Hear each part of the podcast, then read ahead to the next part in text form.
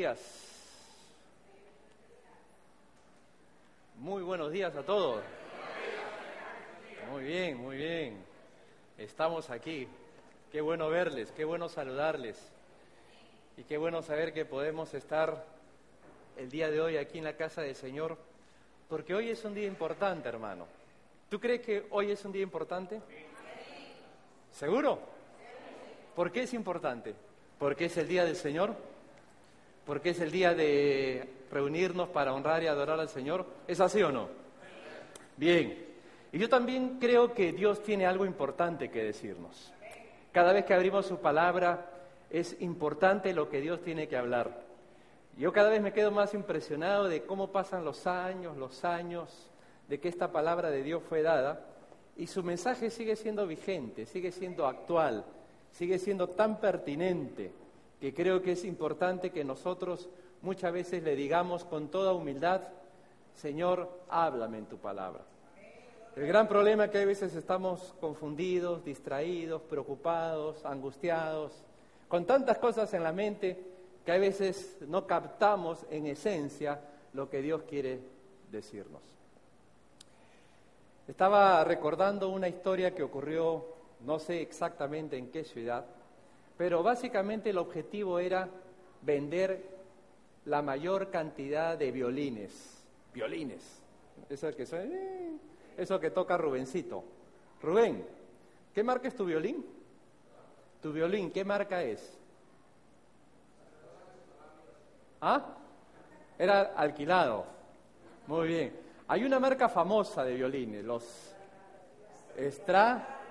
Stradivaros. El que menos que le guste el violín y toca violín, eh, quiere un instrumento de ese, el mejor, porque consideran que así eh, hay más calidad, más nitidez en el sonido. Pues el objetivo de este recital era hacerle propaganda a los violines baratos, porque había mucho talento, había mucho músico, pero el que menos quería un Stradivaros, quería el mejor violín. Entonces anunciaron que efectivamente iba a haber un concierto con un Stradivaros, con ese violín de alta calidad. Sale el presentador, anuncia al violinista y el violinista empieza a tocar, ¿no? Tremendas melodías. Eh, el público estaba impactado desde la primera canción, pero ni bien acaba la primera canción, después de estar encendidos por tremendo despliegue musical, el violinista hace algo que sorprende a todos. Agarra el violín, lo tira al piso y lo empieza a pisotear. Y toda la gente, oh, ¿no? ese murmullo que hay en el auditorio. ¿Qué pasó? ¿Qué le pasó a este hombre? ¿Está loco? Y sale el vendedor de violines baratos, ¿no? y, le dice, miren, el violín que acaba de romper es un violín marca tal, que cuesta barato, que esto que el otro. Ahora sí, este violinista va a tocar con un Stradivarius. Stradivarius, ¿no? Ok, va a agarrar y va a tocar. Y empieza. Pero ya la gente estaba media, mm, ¿no? Desazonada e incómoda, diciendo, no, no, veo, no vemos la diferencia. ¿no? Eh, eh, sale casi igual. Termina de, su concierto y vuelve a salir el propagandista, el vendedor de violines baratos, para explicarle al público la razón por la que hicieron eso. Para demostrarle que no es tan importante, en un sentido, para empezar, la calidad del violín, sino quién toca el violín. El instrumentista, es decir, el instrumento, la persona que toca, que toca el violín. ¿Por qué les cuento esto? Porque creo que en nuestra vida hay alguien que nos toca a nosotros. Y ese es Dios. Y nosotros podemos habernos dado a nuestra propia vida determinado valor. Algunos nos hemos dado un valor muy alto. Otros tal vez nos hemos dado un valor muy bajo. Otros nos hemos dado el verdadero valor, el valor correcto. Hay otra gente que nos ha valorado de diferentes formas, porque lo que tú te has valorado, otros piensan de ti diferente. En conclusión, hermano, no importa el precio que tú puedas tener de tu propia persona. Lo que importa es que tú te dejes tocar por Dios. Cuando tú te tocas por Dios, las melodías que van a salir de tu propia vida van a ser diferentes. Van a ser armoniosas, van a ser preciosas. Pero la clave a todo esto, querido hermano, es que estemos dispuestos a constantemente dejarnos tocar por el Señor. Es verdad que hay veces en el caminar nos gastamos. Es interesante los dos coros que acabamos de cantar, los dos últimos coros. Uno de ellos habla de renovarnos. Señor, renuévame. Renuévame, Señor. Y creo, querido hermano, que en el caminar de la vida cristiana necesitamos constantemente pedir al Señor que nos renueve. Es como, y no quiero hacer la comparación en el sentido de que nosotros somos igual, es como cualquier máquina. Tú compras un auto, de cuando en cuando necesita un mantenimiento, ¿no? Una revisión, un cambio de aceite. ¿Por qué se cambia el aceite? Porque se desgasta, porque se ensucia, y hay que ponerle un aceitito nuevo, ¿no? Eh, cada cierto millaje, limpiar bujías, ver cables, hacerle ciertos arreglos. En la vida cristiana, en la vida espiritual, pasa algo parecido. Por eso vuelvo a la ilustración inicial. Lo importante, querido hermano, va a ser que tú y yo nos dejemos tocar por el Señor. Que le invitemos a nuestro Dios, al Padre, que es espíritu y que es verdad, al Dios que está aquí con nosotros. Invítalo, invítalo, invítalo a que te toque. Invítalo a que haga de ti su voluntad, a que Él pueda ser eh, el, el, que pueda obrar a través tuyo, y que tú eres el instrumento, tú eres el canal donde Dios va a empezar a transmitir su bendición. No solamente necesitamos ser renovados, sino también necesitamos ser sumergidos en el Espíritu Santo. Cantamos eso también. No solamente renuévame, sino Señor, sumérgeme en el río de tu espíritu. ¿Sabes por qué necesitamos que el Señor nos sumerja en el río de su espíritu? La canción misma lo dice, porque estoy cansado, porque estoy desgastado, porque estoy sediento. Refrescame, Señor. Habiendo dicho esto, hermanos, creo que eso es lo que Dios quiere hacer en nuestra vida. Y para eso, para hacer esa renovación, para buscar, como estamos diciendo, ese aspecto importante de sumergirnos en Él, yo creo que necesitamos identificar una palabra que en muchos lugares ya no les gusta hablar y cae pesado. Y es muy probable que cuando yo la use, me cierres las orejas. ¿Sabes qué palabra? Pecado. Porque cuando está el pecado, uno no puede ser tocado por Dios. Uno no puede ser ese instrumento que Dios quiere hacer en nuestra vida. Tú podrás valer mucho, valer poco, lo que fuere, pero tú eres precioso para Dios. ¿Se acuerdan cuando Jesucristo estaba por partir? Entre las promesas que Él ha dejado a su iglesia fue la siguiente. Yo me voy, pero cuando yo me vaya, va a venir el Espíritu Santo. El Espíritu Santo va a morar en sus vidas para guiarles. Él los guiará él los convencerá de todo pecado, de justicia, de juicio. Y Él sobre todas las cosas, ¿saben cuál es la tarea principal de Jesucristo? perdón, la tarea principal del Espíritu Santo, exaltar a Jesucristo. El Espíritu Santo tiene esa peculiaridad que Jesucristo se lleve la gloria, que Jesucristo sea reconocido en todo momento y a Él sea nuestro enfoque, nuestra mirada. Por eso, que creo que es importante en esta mañana que podamos nosotros ver cuáles son esos pecados que no permite que Dios nos toque.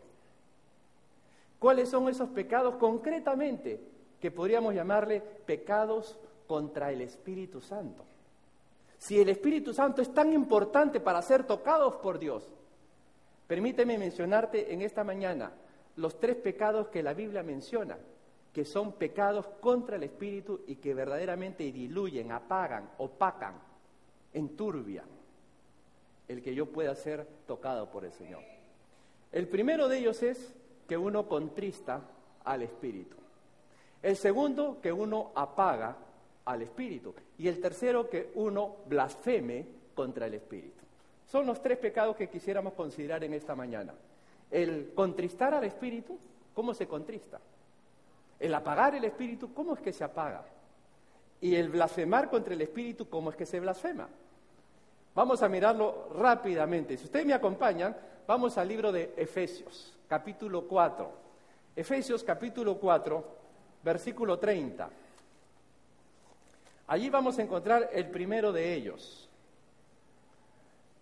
Y si un hermano lo tiene, vamos a pedirle que en esta oportunidad se ponga de pie, hermano o hermana, y lo lea. ¿Qué dice Efesios 4:30, hermana Lili?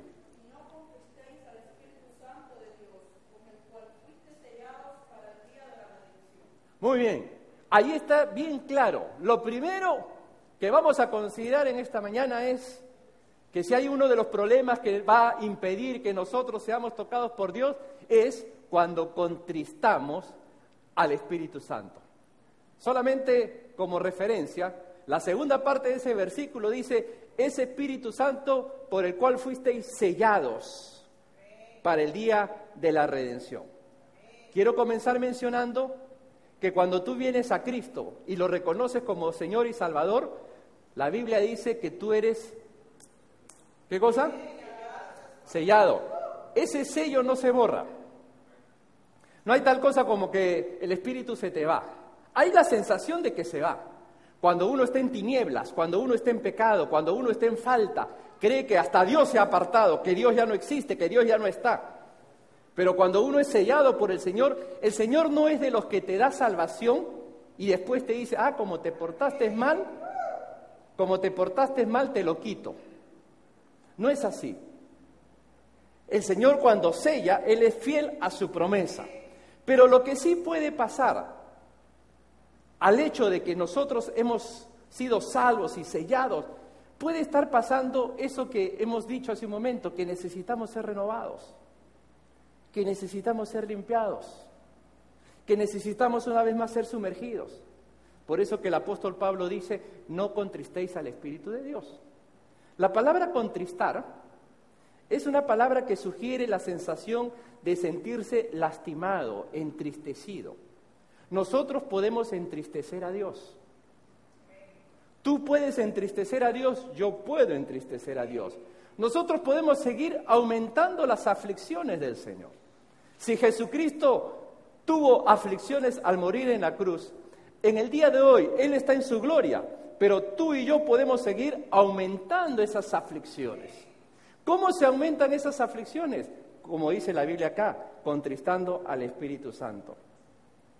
Nosotros si ofendemos a alguien, perdón, si ofendemos a alguien por el cual no sentimos ningún afecto, eh, podemos lastimarlo. O sea, tú ofendes a alguien, alguien que te hizo daño, tú lo ofendes, lo maltratas, esa persona se va a sentir mal. Tal vez todavía no se da cuenta del mal que te hizo, pero se va a sentir mal. Pero imagínate hacerle daño y ofender a personas que te están haciendo bien. Que hay alguien que te trata bien y tú lo dañas.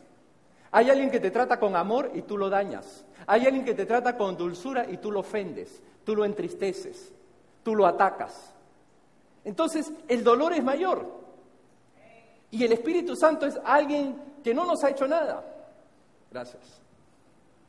El Espíritu Santo es alguien que siempre va a estar tratándonos con amor, con cariño, con cuidado, con el amor de Dios.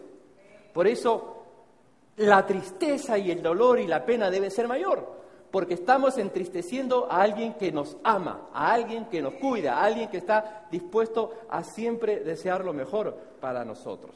Por eso que la pregunta que tendríamos que hacernos a continuación es, ¿cómo tú y yo, como hijos de Dios, que hemos sido sellados con el Espíritu Santo, cómo tú y yo podemos entristecer, contristar al Espíritu Santo? El pasaje de Efesios nos los explica. Lo vamos a ir viendo paso a paso. Pero antes de mirarlo, yo quiero refrescar la memoria para que nos demos cuenta más o menos una idea a dónde nos estamos dirigiendo cuando hablamos de contristar al Espíritu Santo. Y me refiero básicamente a cómo la Biblia llama al Espíritu, los nombres que el Espíritu Santo tiene en la Biblia. Permíteme mencionarte cuatro nombres que la Biblia le da al Espíritu Santo. Por ejemplo, en el Evangelio de Juan, solamente se lo cito, no, no, no lo busquen. En el Evangelio de Juan, la Biblia dice que el Espíritu Santo es el Espíritu de verdad. Ya te da una idea que para contristar al Espíritu yo tengo que hacer lo contrario a la verdad. ¿Qué es lo contrario a la verdad? La mentira, la falsedad, el engaño, la hipocresía. Todo eso lo entristece. En otra parte de la Biblia, en Corintios, se le llama y se le da el nombre al Espíritu de que es el Espíritu de fe. Ese es el nombre que tiene, el Espíritu de fe. ¿Cómo yo puedo contristar al Espíritu? Con dudas, con desconfianza, con recelos, con ansiedad. Todo eso lo contrista. Cuando vamos al libro de Hebreos, se le llama al Espíritu Santo, ¿saben qué nombre le da? El Espíritu de gracia. La palabra gracia habla de dádiva, de regalo. ¿Cómo yo puedo contristar al Espíritu? Al revés, siendo mezquino, siendo avaro, siendo duro. Son formas contrarias a la naturaleza del Espíritu de cómo uno lo puede contristar. Y por último, en el libro de Romanos se le pone el nombre al Espíritu llamándole Espíritu de Santidad. La palabra santidad habla de alguien que ha sido apartado del mundo y del pecado para uso glorioso, para uso de Dios. ¿Cómo yo lo contristo? Cuando sigo pecando, cuando sigo faltando, sigo haciendo lo malo delante de Dios. Ahora, vamos a Efesios. Esos solamente son nombres, algunos de los nombres que he tomado del Espíritu Santo. Pero en Efesios, acabamos de leer, la hermana lo ha leído, dice en Efesios 4:30, no contristéis al Espíritu Santo de Dios. Concretamente, de acuerdo a este pasaje, ¿cómo se le contrista? La primera manera que lo menciona aquí, la primera manera, está en el versículo 25. El versículo 25 dice, por lo cual, desechando la mentira, hablad verdad cada uno con su prójimo, ¿por qué? Somos miembros los unos de los otros. ¿Cómo se contrista el espíritu, hermano? Con mentiras. Ahí lo dice. No me respondan, solamente piénsalo. ¿Un cristiano miente? ¿Cuántas veces hemos mentido? ¿Cuántas veces por miedo, por orgullo, por temor nos tocó mentir? Y cuando hablamos de mentira, estamos hablando de todo aquello que está destinado a producir una falsa impresión, buena o mala. A veces uno quiere dar una impresión muy por encima de lo que realmente es. No, no solamente una impresión mala. A veces queremos sobredimensionar lo que somos. Y somos lo máximo en muchas cosas, somos excelentes en muchas cosas. Pero de repente es una falsedad, de repente no es así nos conocen de una manera, nos miran de otra manera, hemos dado una mala impresión. Por eso que no somos tocados por el Espíritu Santo, por eso que no somos tocados por Dios. Y cuando hablamos de mentiras, hermanos, nos estamos refiriendo a las mentiras de todos los colores. Porque hay gente que cree que las mentiras piadosas sirven. Eh, tengo que mentirle porque si no lo mato del corazón. La mentira, ponle el nombre que tú quieras, es mentira. La Biblia dice que Satanás es el padre de mentira. Quiere decir que cualquier idea mentirosa que se te ocurrió, ¿sabes quién te inspiró? Satanás. Él es mentiroso por naturaleza. Y no creas ni te justifiques ni pienses que fue bueno mentir. Y creo que es ahí donde nosotros tenemos que darnos cuenta de que aquí se dice con mucha claridad, hay que desechar. ¿Sabes que la palabra desechar es como cuando tú agarras un desechable y lo botas a la basura. Lo botas, lo tiras. A veces nosotros cuando contamos un hecho le aumentamos cosas. ¿No? ¿No, no, te ha pasado que a veces te has dado cuenta que tú has exagerado? ¿O no te has dado cuenta que a veces has quitado cosas para decir lo que te conviene y lo que quieres que te escuchen? Para que se crea cierta cosa. Toda falsa impresión, sea aumentar o quitar, es mentira. Y después estamos nosotros en esa sombra diciendo, ¿qué pasa con nosotros? ¿Qué pasa con mi vida? ¿Por qué no tengo ese avivamiento? ¿Por qué no tengo ese fuego? Y no nos damos cuenta que en los pequeños detalles estamos siendo mentirosos. Estamos creando falsas impresiones, falsas imágenes, falsas palabras, falsas cosas que no son realmente del agrado de Dios. Ahí es donde tenemos que reconocer lo que dice aquí, que hay que desechar la mentira, porque eso contrista al Espíritu Santo. Versículo 26 nos da otra, otra razón. El versículo 26 dice, airaos, pero no pequéis. No se ponga el sol sobre qué? Sobre vuestro enojo. Aquí hay palabras que se combinan. El airarse, es decir, llenarse de ira, estar enojados. Y es interesante que dice, airaos, pero no pequéis. ¿Por qué? Podríamos en un sentido decir que el enojo es un sentimiento natural. Hay cosas que nos enojan. estoy seguro que hay cosas que te enojan. Probablemente la injusticia te enoja. Por eso que hay muchos Superman que luchan por la justicia, ¿no? A luchar por la justicia, ¿no? Y salen volando, ¿no? Emprendedores a resolver las causas justas, ¿no? Y está bien, ¿no? Nos enoja cuando se insulta el nombre de Dios. Nos enoja la hipocresía, nos enoja la mentira. O sea, hay ciertas cosas que, que nos indignan, que nos enojan. Pero aunque estés enojado, aunque estés rabiando, aún eso no puede controlar tu vida y dominar tu existencia. Aún eso tiene que ponerse delante de Dios. Aún eso dice la Biblia que antes que se oculte el sol uno debe arreglar sus cuentas con Dios. A veces nos enojamos hasta porque llovió, o porque hace calor, o porque no, no me pagaron, o porque me pagaron, qué sé yo. Nos enojamos cuando nos pagan poco o cuando nos pagan mucho. Cuando pagan poco, bueno, estamos ahí, ¿no? Cuando no nos pagan también, ¿no? Cuando no la vemos. Cuando nos roban, ¿no? Causa cierto enojo. Cuando nos, nos hacen cosas. Podríamos hacer una lista, pero creo que lo importante aquí, hermano, es que nada de eso puede estar dominando nuestra existencia, sino más bien dice allí que no se ponga el sol sobre nuestro enojo, que no acabe el día, que no se oculte el día, que no, que no pase el día y nosotros no podamos haberle eh, puesto eso delante, delante de nuestro Dios. Versículo 28. Miren otra cosa que puede contristar. El que hurtaba, ¿qué pasa? No hurte más, sino que trabaje haciendo con sus manos lo que es bueno, para que tenga que compartir con el que padece necesidad. La palabra hurtar tiene que ver específicamente con el vicio de conseguir algo a cambio de nada. Conseguir a cambio de nada. Y esto no se refiere solamente a los que roban carteras, a los que asaltan bancos, a los que hacen desfalco. Hay muchas formas de robar, hermanos. Por ejemplo, estar constantemente pedir, pidiendo prestado y no pagar. Hay un vicio a veces, ¿no? De que se presta, se presta, se presta y no se paga. Y ahí es donde nosotros debemos tener cuidado.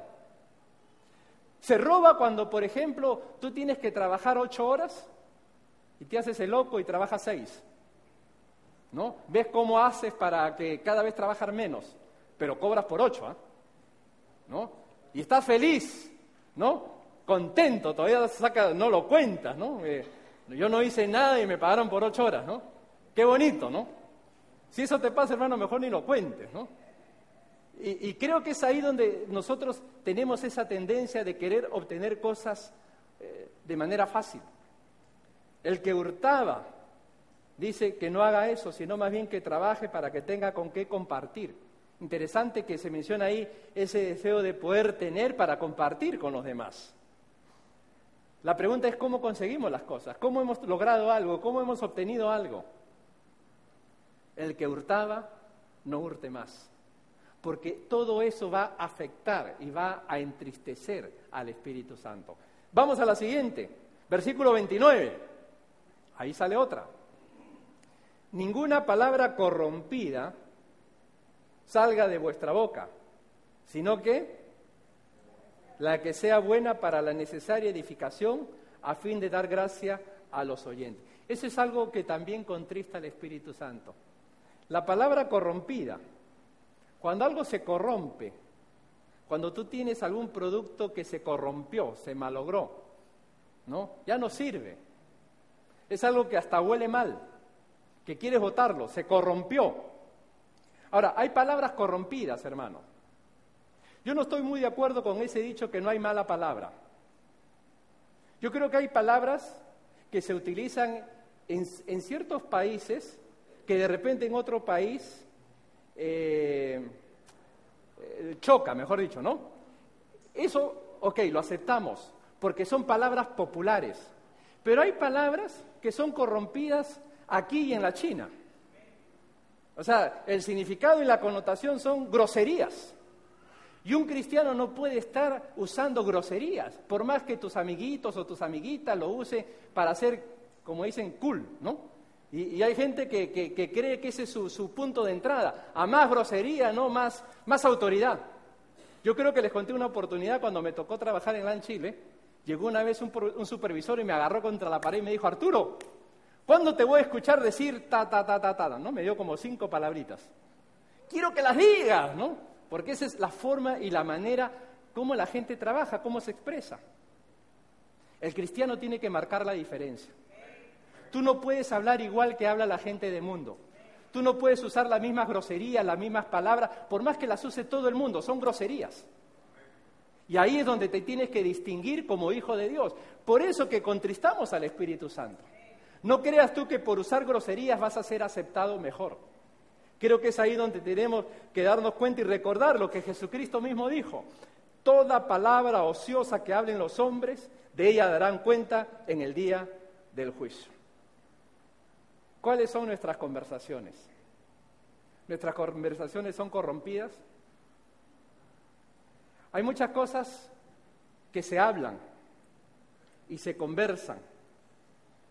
Eh, y quizás tiene, tiene, mucha relación a lo, a lo primero que hablamos, que tiene que ver con las mentiras, con la corrupción. Cuando una conversación termina así, con esta conclusión, mira, esto que hemos hablado no lo puede saber nadie. No se lo digas a nadie. ¿Por qué? Hay cosas que yo comprendo que es, la discreción, hay, hay, hay, problemas ¿no? Que son privados, pero hay, hay pecados que se esconden y que se ocultan y empezamos a entrar en la mentira pensando que hacemos un bien. ¿Cuánta gente está muerta porque se callaron la boca y porque no dieron a tiempo aviso de que estaban haciendo cosas pervertidas. Y creo que es ahí donde nosotros tenemos que tener cuidado que, que esas conclusiones, mira, que no lo sepa nadie, menos si se entere el pastor, ¿no? menos, ¿no? Él que sea el último en saberlo. Pero esto queda aquí entre nos. Cuando tú estás en una conversación así, ten cuidado, para las antenas. Eso no, es, eso, eso no está muy bonito. Eso es lo que contrista al espíritu. Eso es lo que verdaderamente enturbia nuestra comunión y nuestra relación con el Señor.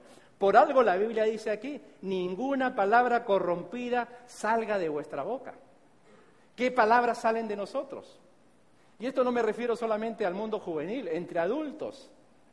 Muchas veces en el ámbito de, trabajo, ustedes que se mueven en el ámbito laboral, eh, es común expresar muchas groserías y muchas cosas. Y la gente lo dice pues como, como si nada, ¿no? Para mí fue un choque, ¿no? Eh, eh, vuelvo a, la ilustración de, cuando entré a trabajar en LAN Chile. Casi mi ámbito laboral siempre fue eclesiástico, fue de iglesia. Llegar al comedor, me acuerdo el segundo, tercer día de trabajo, y que entran hombres y mujeres, pero sobre todo me llamó la atención una mesa de mujeres, de señoritas, todas ellas muy simpáticas, ¿no? Trabajadoras de LAN, pero una boquita tenían yo la verdad decía, ¿pero qué? O sea, hablaban y creo que de cinco palabras, cuatro eran pura grosería. Y, decían una serie de cosas y tran, tran, que decía, wow. Y, y eso es común. Eso forma parte de la conversación común y popular. Pero la persona que tiene el Espíritu Santo no debe ser así. El Hijo de Dios dice aquí la palabra, ninguna palabra corrompida salga de vuestra boca. Vamos a la última, versículo 31. Quítense de vosotros ¿Qué cosa? Toda amargura, enojo, ira, gritería, maledicencia y toda malicia. Antes, sed benignos unos con otros, misericordiosos, perdonándoos unos a otros, unos a otros, como también os perdonó a vosotros en Cristo. ¿Te das cuenta, querido hermano, por qué necesitamos ser renovados? ¿Por qué necesitamos sumergirnos al Espíritu de Dios? Porque en el trajinar de la vida hay veces, por más oración que haya habido, por más estudio de la palabra, nos salen estas cosas que podríamos llamar esas disposiciones que tenemos en el corazón. Por ejemplo, aparece en la primera lista ahí, en el primero de la lista, en el versículo 31, la amargura. Los griegos definían la amargura como el resentimiento prolongado. La amargura es ese espíritu que rechaza la reconciliación. Tú has escuchado gente que te dice, no, no, no, no me expliques nada, no me digas nada. Gente así no quiere reconciliarse, quiere seguir molesto. No quiero escuchar nada. ¿Por qué no quieres escuchar? Porque no quieres reconciliar, porque no quieres arreglar. No me digan nada. Te quieres quedar amargado. Es como la gallina que empolla sus polluelos, ¿no? Sus huevitos. Los tiene ahí empollando. Llega un momento en que, ¡pum!, se rompe el cascarón y sale pío, pío, pío, pío, ¿no? Salen los pollitos diciendo pío, pío. Pero en nuestro caso, cuando empollamos problemas, no dicen pío, pío, ojalá. No, ah, no, salen pero gruñendo y explotando y reventando, porque hemos venido empollando cosas. Nunca quisimos arreglar, nunca quisimos resolver y llega el momento en que reventamos. Por eso que no somos tocados por el Espíritu de Dios. Por eso que el Espíritu Santo no puede controlar nuestra vida porque todavía guardamos probablemente amarguras en nuestros corazones, como empollándolos ahí. También dice ahí que hay que quitar, y noten, quítense, quítense. No solamente amargura, sino enojo. Todo eso que, puede encender nuestro corazón. Ira, la ira, exteriorización violenta, ¿no? Los iracundos, ¿no? Salen, ¿no? No te cruces en el camino porque te pisan. Y, tirando puertas, rompiendo cosas, ¿no? la ira, la gritería. ¿Gritamos? Maledicencia. La maledicencia es maldecir. ¿Cuántas veces en nuestra rabia y nuestra cólera empezamos a maldecir a personas? ¿No? Que se muera, que, se, que, se, lo chanque un carro, que le pase esto, que lo parte un rayo, ¿no? ¿Por qué? Porque estamos llenos de ira, la malicia. ¿No? Eh, ya empezamos a, a ver malicia en todo. Dice la palabra, que todos esos aspectos tienen que, ¿qué tenemos que hacer con eso? Quitarlo, votarlo. Y para eso necesitamos la ayuda del Señor.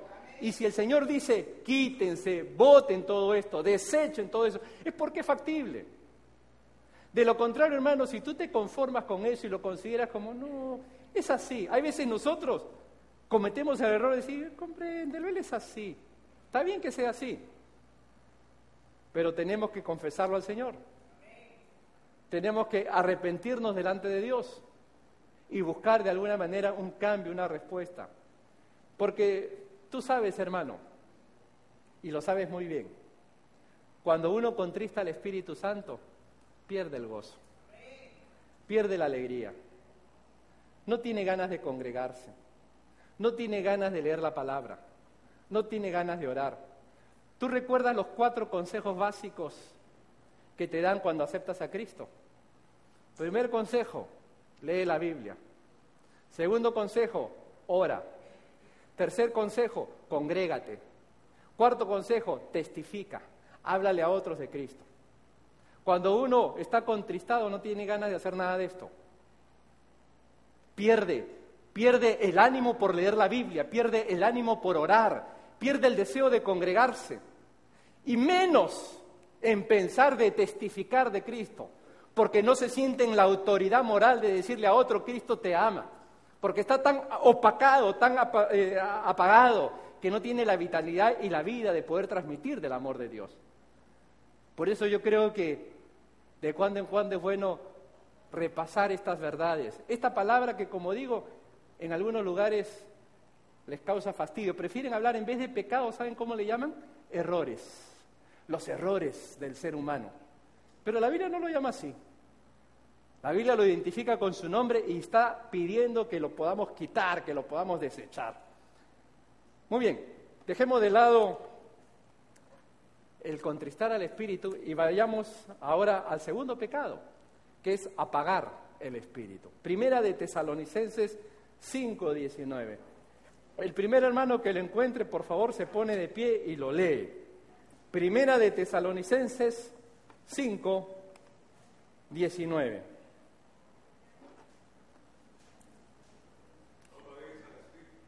Si te pones de pie. Perfecto. Cuatro palabras que nos hablan de este pecado que podemos cometer contra el Espíritu Santo. No lo apagues. ¿Y saben por qué se usa la palabra apagar?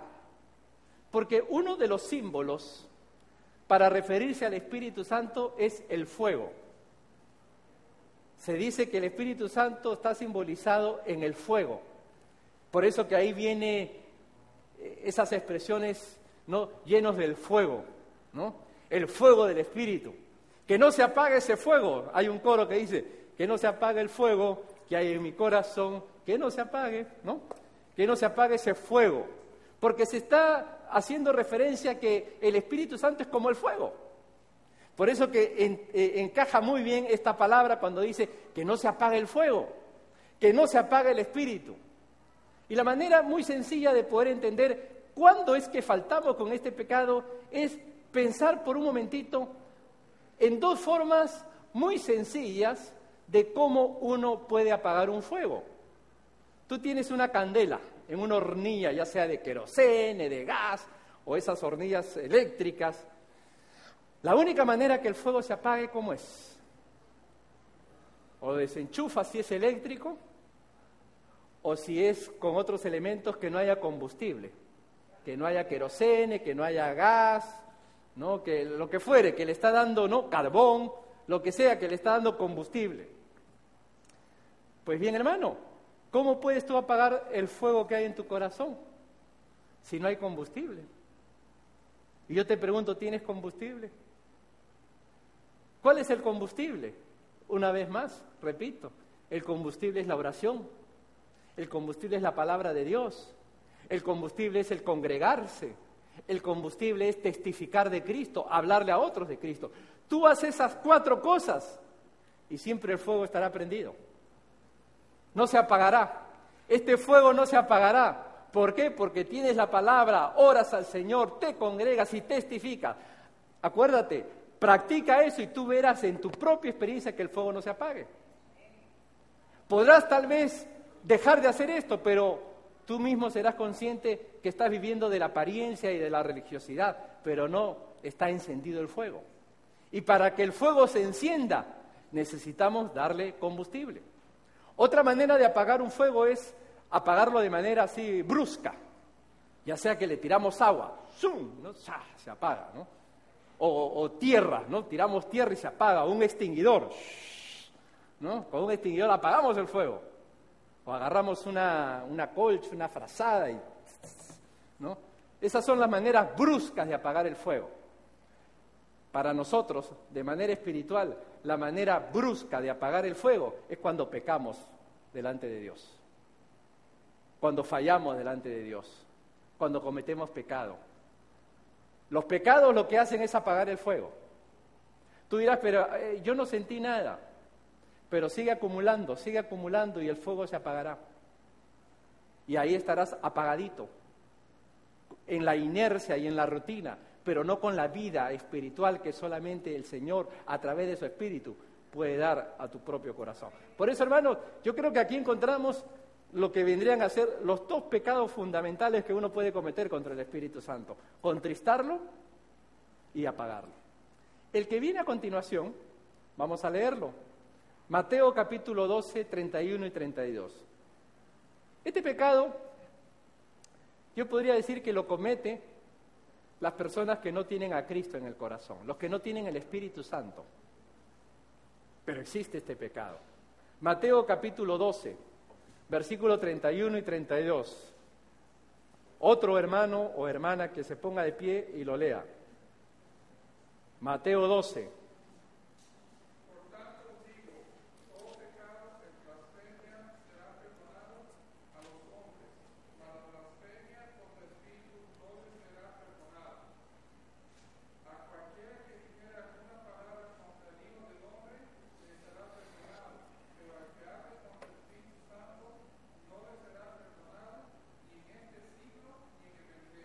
Muy bien, aquí hay un pecado que no será perdonado. ¿Cuál es? La blasfemia contra el Espíritu Santo. Y yo decía hace un momentito, este pecado lo comete la persona que no tiene el Espíritu Santo, la persona que no ha reconocido a Jesucristo como su Señor y Salvador. Algunos están confundidos con esto, porque piensan que en un momento de, de mala vida, en un momento de renegar contra Dios, ellos blasfemaron contra el Señor, insultaron, dijeron cosas horribles contra el Señor, blasfemaron. Y viven con ese cargo de conciencia diciendo, el Señor no me va a perdonar porque yo lo blasfemé, yo lo insulté, yo lo menosprecié, yo lo pisoteé. Y viven con esa carga. Pero si esa persona que tiene esa carga, en llegado, llegado un momento, escuchó el mensaje de Jesucristo, aceptó al Señor en su corazón y empezó a vivir la vida cristiana, ese pecado ya quedó fuera. Porque ¿en qué consiste la blasfemia del Espíritu Santo? La blasfemia contra el Espíritu Santo, en pocas palabras, es rechazar a Cristo. La persona que rechaza a Cristo no tiene perdón. Eso no tiene perdón. El que rechaza el amor de Dios no tiene salvación. Es interesante que Jesucristo dice estas palabras, ¿sabes por qué? Porque habían muchos que habían visto sus milagros, su obra, y ¿saben lo que le decían? Le decían, lo que tú estás haciendo, lo estás haciendo en nombre de Satanás, príncipe de los demonios, ¿no? En Belcebú, en nombre de Belcebú, príncipe de los demonios. Entonces, quiere decir que ya esta gente, a pesar de que veían, a pesar de que eran testigos, en la cara del Señor lo estaban rechazando. Eso no tiene perdón. Si esta gente más adelante creyó y se arrepintió, son salvos. Pero si se mantuvieron, y yo creo que se mantuvieron porque Jesucristo cuando dice esto, acuérdense que Jesucristo lee el pensamiento, sabe las intenciones del corazón y se estaba dando cuenta que esta gente no se iba a arrepentir, no iba a reconocer en ningún momento al Señor como su Salvador. Por eso, hermano, blasfemar no es que en un momento de tristeza o de depresión insultaste a Dios. Eso no es. Blasfemar es rechazar la obra de Dios. Decir, Jesucristo no sirve, yo no creo en Él, yo no quiero salvarme, yo rechazo. Eso es blasfema.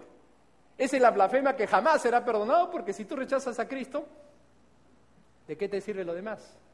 ¿A quién irás? Porque no hay otro nombre dado a los hombres en que podamos ser salvos.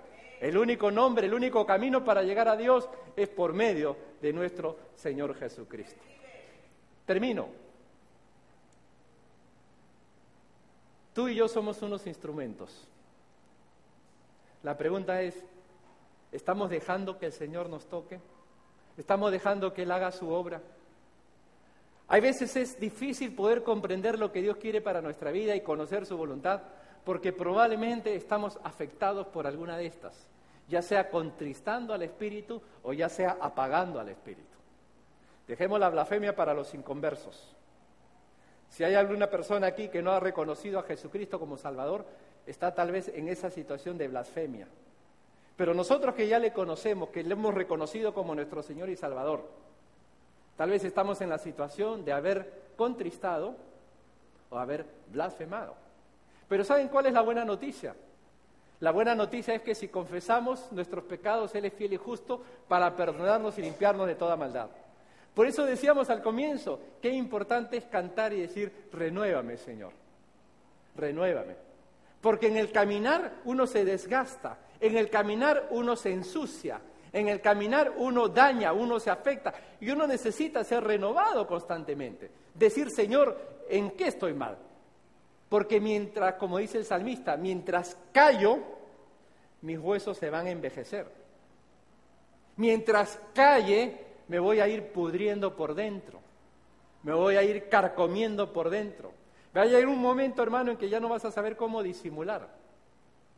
Va a llegar un momento en que no vas a saber qué hacer con tu vida porque el Señor te va a seguir confrontando. Porque si eres de Dios, Él te ama y Él quiere lo mejor para ti. Y si por algo Él nos está hablando a través de esta verdad, es porque Él quiere renovarnos, Él quiere limpiarnos, Él quiere que podamos ser esos instrumentos tocados por Él. Tú puedes valer 10 o tú puedes valer un millón, no importa. Lo que importa es que el que toca es Él. Él es el, el músico. Él es el que va a hacer de nosotros su obra maravillosa y puede hacer que de nuestra vida pueda hacerse esos cambios y esa obra que verdaderamente Dios quiere hacer. Vamos a orar, vamos a inclinar nuestros rostros y vamos a terminar con una palabra de oración.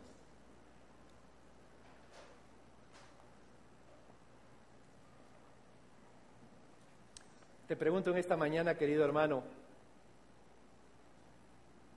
¿has contristado al Espíritu? ¿Lo has apagado?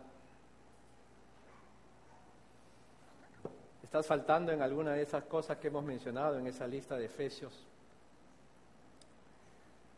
Lo bueno es que el Señor siempre nos está hablando para, para que podamos enmendar, para que podamos corregir él constantemente nos está dando oportunidades.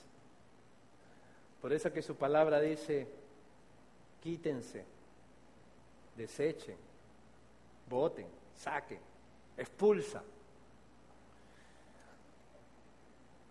Si hay algo que, que tú sabes haber hecho que contrista al Espíritu, yo te pido delante de Dios que le pidas perdón a Él. Que no pierdas la bendición de ser un instrumento de Dios. Pídele perdón. Los pecados van desde las mentiritas hasta pecados mayores, adulterios, infidelidades, robos. Todo eso contrista, todo eso apaga.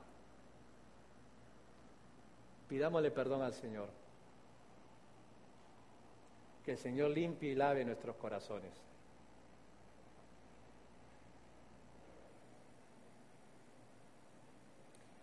Sed benignos unos con otros, misericordiosos, perdonándonos unos a otros, como, como también Dios os perdonó a vosotros en Cristo. Padre, tú eres quien examinas y escudriñas cada uno de nuestros corazones. Delante de ti nada podemos ocultar. Señor, tú lo sabes todo. Y en esta hora queremos rogarte tu gracia y tu misericordia. Padre, lávanos. Te pedimos que nos laves con tu sangre preciosa. Si estamos confesando, si estamos pidiéndote, Señor, que nos quites alguna de estas cosas, te rogamos, Señor, que la arranques de nuestro ser pero queremos y deseamos ser personas que sean instrumentos y seamos tocados por ti.